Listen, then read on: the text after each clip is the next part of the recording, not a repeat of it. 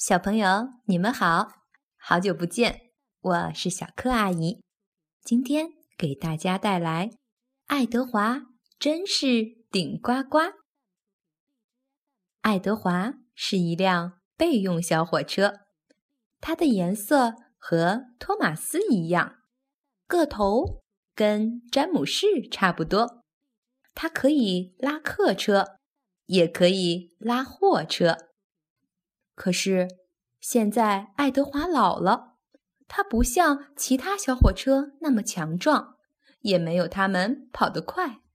爱德华觉得自己渐渐的被大家忘记了。一天，公爵和夫人去乡间别墅度假，他们乘坐的是私人火车史宾赛。史宾赛是个银色大个子，跑的。比高登还快，史宾赛觉得自己比多多岛上所有小火车加起来都快。这个自负的家伙让胖总管的小火车们很不服气。胖总管要找一辆小火车替公爵拉家具，这可是个赛跑的好机会。小火车们个个都想跟骄傲的史宾赛比一比，可是。胖总管把这个工作派给了爱德华，竟然让备用老火车去做快车的工作。高登生气地叫起来：“他会输掉比赛的！”詹姆士也嚷嚷。可怜的爱德华难过的连车轴都颤抖了。小火车们的喊声让他几乎要失去信心和勇气了。史宾赛是柴油火车。所以跑得快，但爱德华会尽力的。托马斯气愤地说：“对，正直的蒸汽火车一定会打败自大狂。”裴西也支持爱德华。朋友们的鼓励让爱德华安心了一点点。他说：“我会尽力的。”然后就出发了。可是史宾赛一下子就超过他，跑得不见踪影了。爱德华开到一座山坡下，火车很重，爱德华觉得非常疲惫，但他不泄气，一定行，一定行。爱德华给自己鼓劲儿，咔嚓咔嚓，加油加油！爱德华慢慢开上山坡，他看见史宾赛正在不远处飞跑，于是爱德华也加快了速度。开到山顶火车站，史宾赛停了下来。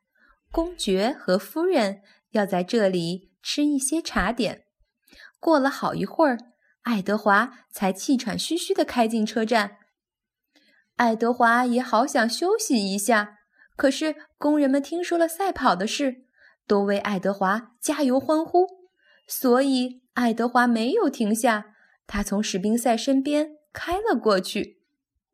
公爵和夫人吃完茶点，史宾赛又出发了。他呼啸着超过了爱德华。爱德华非常沮丧，但他绝不放弃。一定行，一定行！他对自己说。史宾赛再次停下来，因为公爵和夫人要拍一些照片。史宾赛懒懒地闭上眼睛。他才不担心老爱德华会超过自己呢。爱德华一刻不停地努力向前开，高登从他旁边开过，看见他努力的样子，也为他加油。爱德华，好样的，你是我们的骄傲！爱德华听了，兴奋的锅炉咕嘟咕嘟响。他打起精神，使劲儿转动轮子，从正做美梦的史宾赛身边开了过去。公爵和夫人回到车上，他们摇铃出发。可是史宾赛并没有听见。当他终于睁开眼睛的时候，他远远的看见爱德华就要到达别墅了。爱德华喘着粗气，加足马力，稳稳地驶进了别墅站台，将史宾赛甩在了后面。爱德华赢了。爱德华幸福极了，原来自己仍然是真正有用的小火车。虽然有点老，但只要相信自己，不放弃，它依然会成为大家的骄傲。好了，今天的故事就讲到这里了，小朋友，我们下次再见吧。